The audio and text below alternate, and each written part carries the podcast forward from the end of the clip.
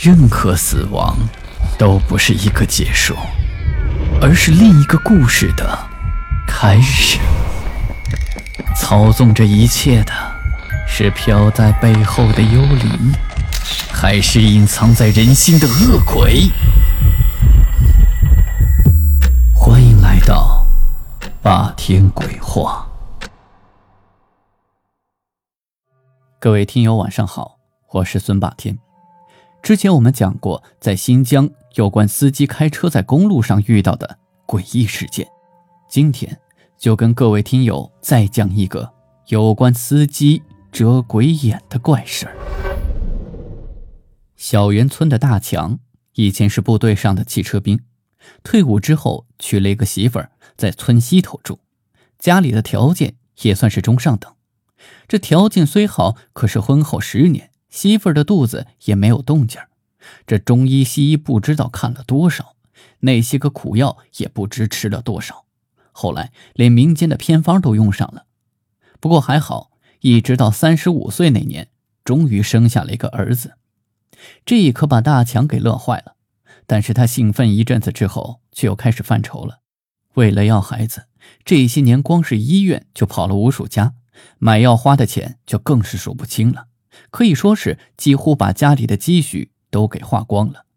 如今儿子倒是有了，可这今后一家子的花费却成了问题。后来，大强和媳妇儿一商量，就在亲戚朋友那儿借了一点钱，就又找李姐买了一辆东风商用的大货车，就开始勤勤恳恳地跑起运输。也许是儿子给家里带来了好运，又加上汽车兵出身的他驾驶技术。的确不错，不到两年的时间，银行的贷款、借亲戚朋友的钱就全部还清了，眼看就要过上好日子了。这两口子这才长长的舒了一口气。这一天中午，大强在镇子上的一家工厂装好了货，就将大货车停在一家小饭馆门前吃了一顿饭。吃完饭后，他看自己的大货车有些脏了，便在饭店门口洗起车来。车里车外洗得干干净净，可是洗着洗着就觉得有些不对劲了。他发现，原本热闹的街道顿时变得安静的出奇，并且街道上虽说是各个门铺都敞开着，但是却不见一个人的影子，就连小饭馆此时也是一个人都没有。他慌忙的上车，却发现怎么的也打不着火。这个时候，他突然想到，原来在部队上听老兵讲过鬼遮眼的故事，就立马想回村子里找人帮忙。好在这里离小园村也就只有六里路。说个题外话，有很多人会问，这六里路大概有多远？在这跟大家普及一下，一里路等于现在的五百米，那么这六里路大概就是三千米。话再说回来，这时的大强。就从货车上取出平常时应急的小自行车，锁好货车，疯似的往村子里赶。等到了小园村的时候，已经是累得满头大汗，这也没停着，一口气又跑到他二叔刘平的家里，一边擦着额头上的汗，一边焦急地说：“二叔，要要要出事了！”二叔刘平是个半拉阴阳先生，虽然没有那些大师有名气，但是。村里的丧葬、红白喜事儿，人们都是喜欢找他出主意。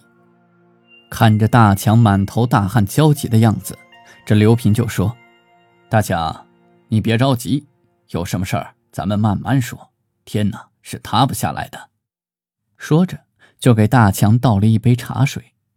这大强也不着急喝水，接着说：“二叔，我在镇子上的一家饭馆吃饭，然后就给车子洗车。”这马路上本来是人来人往的，可是等我坐在驾驶室里擦车的时候，却发现马路上一个人都看不到了，最后就连饭馆的老板也找不到。然后我就准备开车回来，却怎么都打不着火，这这太邪门了，是不是要出事儿啊？二叔刘平听完之后，就叫大强在身边坐下，又询问了一些问题，然后若有所思地说：“大强啊。”你不要慌，你看你这回村不就没有事儿吗？看来你是在那儿碰上什么脏东西了，搞不好真的要出事儿。我寻思这架势，你车打不着火，估计是在等机会。你要是打着火了，那东西肯定会让你撞死一个人，要不然你的车呀肯定是走不了了。大强一听就懵了，就焦急地说：“这这可咋整啊？这要是真撞死人了，我可真的担待不起啊！二叔，你可得帮帮我呀！”二叔刘平想了想之后，然后说：“大强啊，你先别着急，类似这种事儿我早有耳闻。”解决的办法倒是有的，就是需要一件外套。大强听后慌忙地说：“我车上就有一件破衣服，二叔，你只管告诉我怎么做就行了。”好，那你就把衣服拿出来，铺在前面的马路上。你等车子打着火之后啊，一定要特别特别的慢的速度开，要比人走路的速度还要慢，然后直到压过衣服为止。这个办法你先试试，不行的话，我再想其他的办法。行，二叔，不过这事儿你得跟我一起去，求求您了。大强恳求着二叔，这二叔刘平就点点头，俩人就一起来到了镇子上。等二叔到了镇子上之后，这眼里却是另外一番景象，镇子上车水马龙，人来人往。这时候的大强就赶紧上车去找衣服。二叔从大强那儿接过衣服，就将衣服铺在了车前的十多米的马路上，然后就呼唤大强发动车开过来。大强多试了几次之后，这车总算是打着了火，缓缓地开了起来。大强以前当过兵，可想那胆子肯定是不错的，可这会儿坐在驾驶室里却直哆嗦。听到二叔的呼唤，大强就慢慢的把车往前开，这货车就一点一点的前行。就在货车的前轮刚刚压过放在马路中央的衣服时，这大强就在驾驶室里能看见马路上的汽车和行人了。大强将火车停在马路旁边，跳下车，跑到二叔的面前，眨巴着眼睛说：“二叔，咋会有这种事儿啊？真邪门！”刘平就笑着说：“大强，你现在再瞅瞅，还能看见不？能瞅见了。”大强连连点头，然后回身又走到货车前轮下，弯身准备捡起自己的衣服。而此时，二叔刘平却喊住了他：“大强啊，那衣服别要了。”大强听后就赶紧将手缩回来，就不解地问：“咋了？这衣服不是好端端的吗？”这二叔刘平就笑着拍拍大强的肩膀说：“这事情已经解决了，走吧，上车，咱们回村在回村的路上，大强听完二叔刘平的解释，才知道，原来大强刚刚压过的衣服就充当是被撞死的人，这撞死的人当然不能带回家了。